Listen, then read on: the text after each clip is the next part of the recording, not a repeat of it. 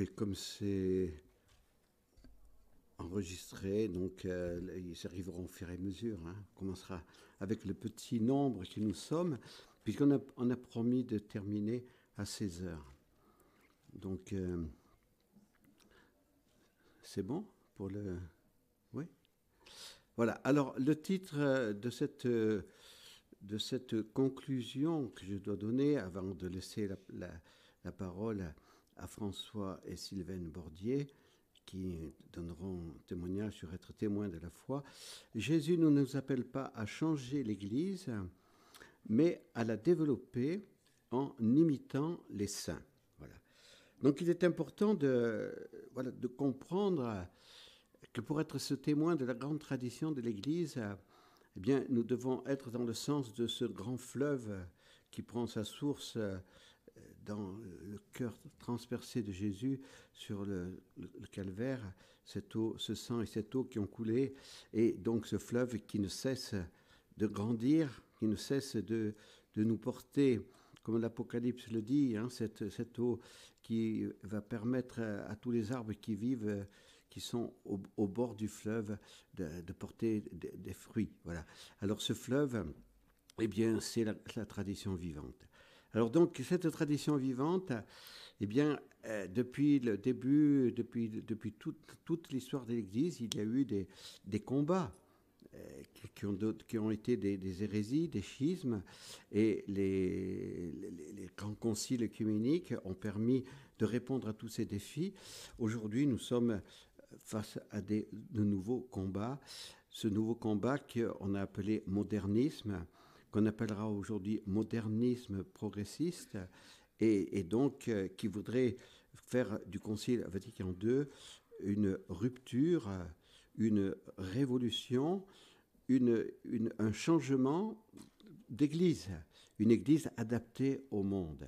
Voilà, eh bien, c'est contre euh, cela, on peut dire que Jean-Paul II et Benoît XVI se sont levés et que déjà Paul VI, puisque vous avez eu hier ce témoignage hein, de Paul VI, qui, ou ce matin avec frère Benoît, que à partir de 1968, Paul VI a vécu un véritable martyr, parce que justement, il s'est opposé à ce modernisme, en rappelant la grande tradition de l'Église. Donc la grande tradition de l'Église, elle nous est donnée dans ce qu'on appelle le catéchisme de l'Église catholique. Voilà. Là, nous avons toute la tradition de l'Église. Donc, ce que vous, les parents, vous avez à transmettre à vos enfants, c'est tout simplement euh, ce, euh, ce, catéchisme de l'Église catholique, qui est en quatre parties. Hein. Première partie, ce que nous devons croire. Hein. Deuxième partie, c'est euh, ce que nous vivons, les sacrements. Troisième partie, comment nous devons agir, la morale. Et puis la dernière partie, eh bien, c'est la prière. Voilà, la prière euh, chrétienne, la prière du Notre Père, la prière du Je vous salue Marie. Donc, euh, comment faire pour euh, justement être fidèle à la grande tradition? Eh bien, c'est cela. Et depuis que le catéchisme de l'Église catholique a été donné.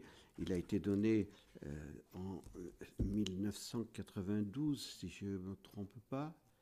Euh, il y a la lettre ici de rédigée de Jean-Paul II, le 11 octobre 1992. Eh bien, est-ce qu'il y a beaucoup de diocèses qui ont pris vraiment le catéchisme de l'Église catholique comme base solide pour l'enseignement du catéchisme, pour l'enseignement de la catéchèse. C'est ce qui est demandé et qui était demandé et qui est toujours demandé. Donc, euh, que le catéchisme l'Église catholique soit vraiment notre, euh, voilà, notre fondement. Alors pourquoi, je dis, Jésus ne nous appelle pas à changer l'Église? Parce que l'Église, elle ne nous appartient pas. L'Église, nous la recevons. Et l'Église, eh bien, nous devons, on peut dire, en être des membres vivants et à transmettre ce que Jésus nous a donné. Alors, voilà, ce, qui, fait l'Église, on peut dire, d'abord, c'est ce que Jésus a voulu. a voulu, dans, sa vie, ce qu'il nous a transmis, ce que les apôtres ont résumé avant de, partir évangéliser les nations, eh bien, les apôtres ont compris qu'il fallait qu'ils donnent un résumé très bref de ce qu'est la foi de l'Église. Et ce résumé, ce qu'on appelle les douze articles du symbole des apôtres. Donc, sur, sur cette question, on, ne peut pas avoir une pluralité. On ne peut pas dire, moi, je, je vais prendre le premier article, je vais prendre le deuxième article, je vais prendre le troisième article. Non, nous devons prendre les douze articles, car là, nous n'avons pas de liberté. Hein, ce, matin, je vous ai parlé de la révélation quand Dieu se révèle, il est, eh bien, que doit faire l'homme à qui Dieu se révèle? Eh bien, on doit obéir à Dieu qui se révèle. Et donc, toute la révélation est résumée dans ces douze articles du symbole et donc dans la première partie du catéchisme de l'Église catholique. L'Église a un culte, un culte qu'elle ne s'est pas donné, un culte qu'elle a reçu. Et tout le culte de l'Église catholique est fondé sur les sept sacrements. Les sept sacrements, dont le premier est le baptême, et puis ensuite vous connaissez les sept sacrements. Donc euh, euh, là aussi, il n'y a pas de liberté. Je ne peux pas dire, euh, on ne peut pas faire un œcuménisme au rabais en disant, bon, ben, on va essayer de faire une unité avec voilà, le, minimum vital. Bon, et puis, et le, sacrement du baptême, par exemple, et puis après, ben, chacun pensera ce qu'il voudra des, autres sacrements. Non, non, nous devons dire les sept sacrements sont institués par Jésus. Nous n'avons pas la liberté d'en choisir huit ou d'en choisir cinq. Nous devons prendre les sept. Et c'est la deuxième partie du catéchisme catholique donc qui développe hein, ce que sont les sept sacrements et comment ils sont, ils sont vécus, et c'est ce qu'est la liturgie, c'est tout, c'est tout cet ensemble qui fait la, la, prière publique de l'Église.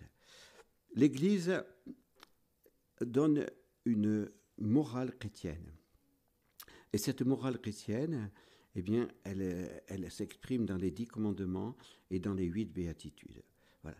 Donc, euh, aujourd'hui, on vous dira, oui, mais euh, depuis Vatican II, maintenant, on, a, donné une autre orientation. La, religion chrétienne n'est pas une morale. Il faut, ce, qui compte, c'est de, suivre Jésus, ce que compte. Et puis, ensuite, non, il y a une morale et les, dix commandements ne sont pas optionnels. Voilà, les dix commandements sont nécessaires, sont obligatoires. C'est la, première alliance qui s'est faite au Sinaï, et donc euh, Dieu n'a pas, pas demandé à son peuple de, choisir parmi les dix commandements ceux qui... Non, nous devons vivre selon les dix commandements de Dieu.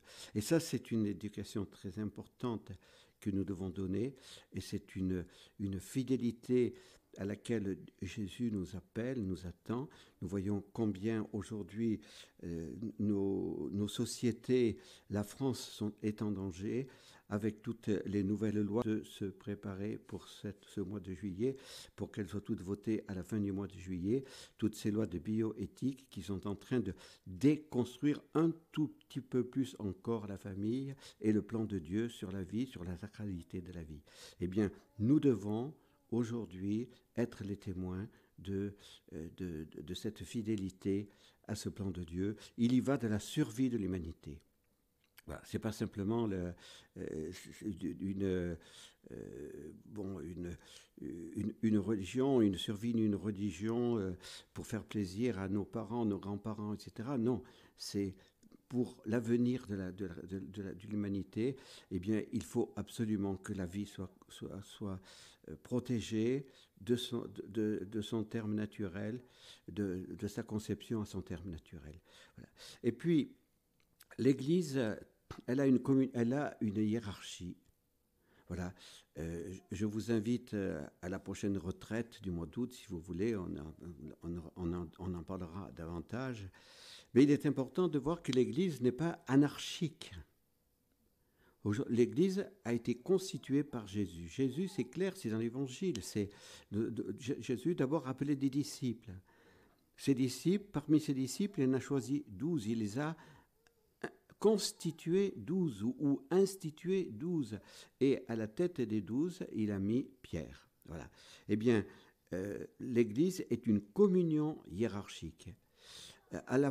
Après le Concile Vatican II, on a voulu nous faire croire pendant des années et des années que le, Concile Vatican II avait renversé la vision ecclésiale que nous avions avant le Concile Vatican II pour dire maintenant l'Église n'est plus une pyramide, euh, l'Église eh bien c'est un, peuple, mais euh, un peuple dans le sens marxiste. Voilà, avec l'idéologie marxiste, qui est, eh c'est pas du tout cela qu'a que, demandé. Oui, peuple de Dieu, oui, mais peuple de Dieu. Et à la tête du peuple de Dieu, Jésus a mis Pierre et les apôtres, euh, les successeurs des, apôtres. Voilà. Donc, euh, vouloir une église autre que celle que Jésus a voulu, eh bien, ce n'est pas possible. Le, le, journaliste du Monde euh, qui que nous avons eu, très gentil, très. Euh, j'ai envie de lui faire une lettre, euh, une, lettre ouverte à ce brave journaliste, mais je le ferai quand j'aurai un peu plus de temps. Pour le moment, je n'ai pas suffisamment de temps, donc on a le temps. Et donc, il a été aimable, il était très gentil, très poli, tout ce que vous voulez. Alors, une des questions qu'il m'a posées, il me dit Alors, qu'est-ce que vous en pensez de, de cette proposition de, à Lyon, cette femme qui voudrait être archevêque de Lyon? J'ai dit Vous savez, Qu'est-ce que j'en pense? Eh Je pense que c'est pas possible. C'est tout, c'est pas possible. Donc, euh, croyez bien que, que, dans l'Église, la femme a sa place, puisque celle qui est à la tête de l'Église, c'est pas pas un homme, c'est une femme, c'est Marie, mère de l'Église. Mais euh, il faut aussi qu'on respecte euh, la mission maternelle de la Vierge Marie, la mission de la femme, qui n'est pas la mission de l'homme. Voilà. Eh bien, c'est vrai que Jésus a voulu hein, que le, jour où il institue l'Eucharistie, le jour où il institue le, sacerdoce, eh bien, eh bien, Jésus n'a donné le sacerdoce qu'aux hommes. C'est pas parce qu'on est meilleur. Non, c'est pas parce qu'on est meilleur. Euh, la, Vierge Marie est bien supérieure à nous, mais c'est parce que nous avons une mission distincte. Voilà, une mission complémentaire entre le voilà et, donc euh, Aujourd'hui, on voit très bien qu'il y a toute cette poussée euh, pour dire, vous voyez bien, les anglicans sont plus en avance que nous, les luthériens sont plus en avance que nous. ils ont maintenant des femmes, il y a des femmes évêques, donc il faut que l'Église catholique se modernise, il faut que, il faut, voilà. Eh bien, euh, c'est pas possible. Voilà, nous devons respecter la constitution hiérarchique telle que Jésus l'a voulu, et ce n'est pas du tout ce n'est pas du tout euh, un, mépris pour la femme. Mais chacun a sa mission complémentaire. Et justement, aujourd'hui, nous voyons bien que euh, avec euh, l'idéologie du gender, nous savons plus très bien qui est qui. Hein, et qu'aujourd'hui, à partir du moment où quelqu'un aura décidé de devenir femme, et si vous l'appelez encore monsieur, puisque nous avons des cas que nous connaissons bien qui maintenant se, se, disent être devenus une femme, eh bien vous allez être condamnés. Nous allons être condamnés parce que nous n'acceptons pas l'orientation que cette personne a, choisie. Voilà. Eh bien, nous, nous, nous devons rappeler que ben, nous, naissons hommes, nous naissons femmes, nous n'avons pas, nous n'avons pas décidé et que, et, que là, il y a euh, toute une destruction du plan de Dieu et, cette destruction du plan de Dieu, on voudrait qu'elle entre dans l'Église. Et on voudrait que justement, on, transforme cette, hiérarchie de l'Église. Et bien là, il faut dire non, on ne peut pas changer sur ce point-là. Voilà. Alors, c'est un petit peu l'essentiel de ce que je voulais vous dire. Euh, je vais laisser maintenant la parole à François et Sylvaine Bordier. Voyez Donc, euh, Jésus ne nous appelle pas à changer l'Église. Mais Jésus nous appelle à nous changer, nous, en devenant des saints. Alors si véritablement nous, nous, devenons des saints, nous changerons l'Église, nous changerons le monde. Voilà. Mais c'est évident, c'est cela le vrai changement.